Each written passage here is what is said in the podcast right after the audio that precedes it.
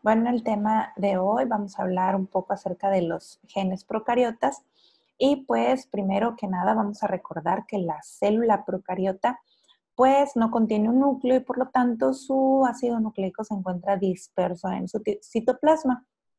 Que este ácido nucleico pues tiene una forma circular, que es el que forma este único cromosoma que tiene la bacteria eh, y que además puede contener ciertos fragmentos de ADN extracromosómicos que son llamados plásmidos. Eh,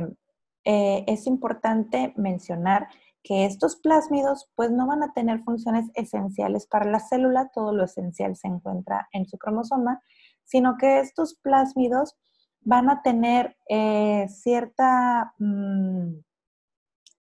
cierta información para que la bacteria pueda mantenerse en ciertas condiciones ambientales o pueda adaptarse. ¿sí? Asimismo, eh, es importante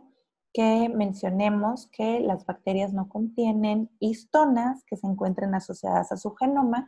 y por lo tanto no tienen esta, esta posibilidad de poder compactar su ADN en forma de nucleosomas como en el caso de las células eucariotas, eh, sino que para que pueda entrar esa molécula de ADN dentro de la bacteria, pues lleva a cabo un superenrollamiento en el que eh, pues eh, la, bacteria va a, digamos que a llevar este proceso de superenrollamiento en donde pues la molécula de ADN se va a encontrar superenrollado formando eh, pues algunas series de dominios dentro de, dentro de la bacteria.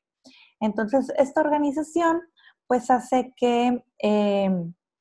pues pueda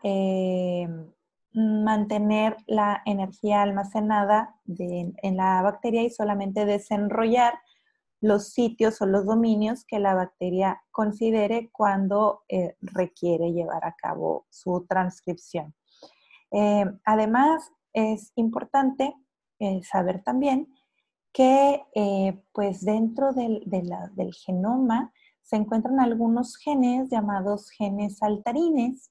o elementos transponibles o transposones, los cuales van a ser segmentos de ADN que son capaces de moverse desde una posición a otra, es decir, que pueden saltar de un lado a otro de manera indistinta. Eh, y estos ya sea que se pasen desde el cromosoma al plásmido o viceversa del plásmido al cromosoma, o bien dentro del cromosoma o bien dentro del plásmido, ¿sí? Eh, existen mm, dos tipos principalmente de elementos transponibles o de transposones, son los, las secuencias de inserción y los transposones, tal cual. Los eh, segmentos de inserción, pues estas eh, van a ser reconocidos específicamente por ciertas enzimas y que son llamadas transposasas, y estas van a ser responsables de la integración de este elemento este, del, genoma.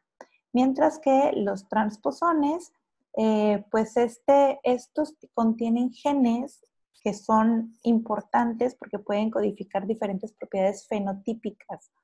de la bacteria. Eh, entre estos puede, eh, destaca un transposón muy importante que es la resistencia a ciertos antibióticos, que este pues puede ser también eh, saltarín y tiene la capacidad de, pasar de un plásmido a otro y eso permite que pues las bacterias puedan a su vez conjugarse y obtener estos plásmidos de resistencia bacteriana algo muy importante y diferencia entre estos transposomes y, los, y las secuencias de inserción es que por lo regular estas secuencias de inserción pues eh, no contienen información genética que sea necesaria para la, para la bacteria, mientras que los transposones, pues como les comentaba, sí puede tener estas eh, ciertas proteínas o eh, capacidades de, de propiedades fenotípicas de, la bacteria. ¿sí? Eh, bueno, y pues también es muy importante mencionar que dentro de los genes procariotas vamos a encontrar genes que son llamados genes constitutivos o que ya habíamos visto anteriormente los housekeeping,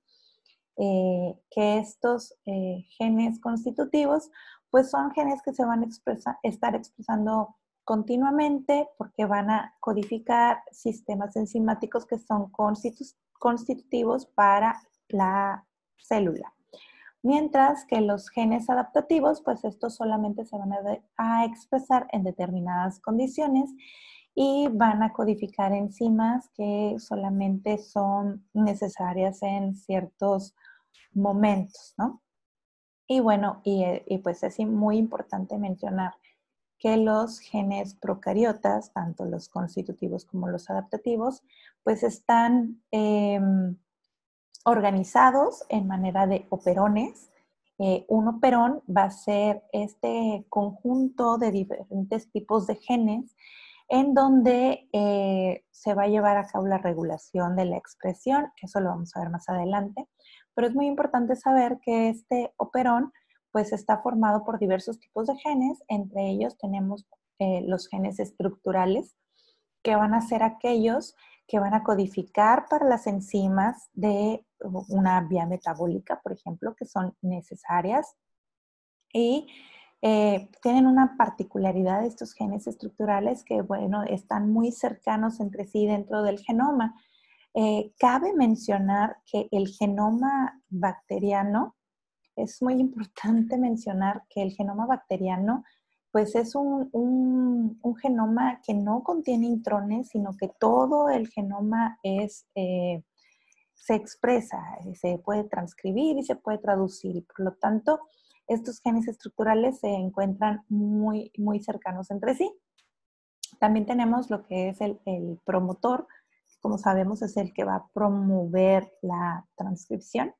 En el caso del, operón, también contamos con un gen operador que esta va a tener una secuencia de nucleótidos que va a estar entre el promotor y los genes estructurales y digamos que el operador es el, va a ser el responsable en cierto modo de eh, la expresión del, gen.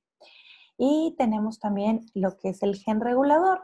que este eh, va a tener la información para poder sintetizar proteínas, que son llamadas proteínas reguladoras o proteínas represoras, y estas eh, pues van a, tener contacto o van a participar junto con el operador para em, permitir o inhibir la, eh, la, transcripción de los genes estructurales. Entonces, estos son los, los principales genes podemos encontrar dentro de los genomas procariotas o bacterianos. Esto sería todo vemos en la próxima clase.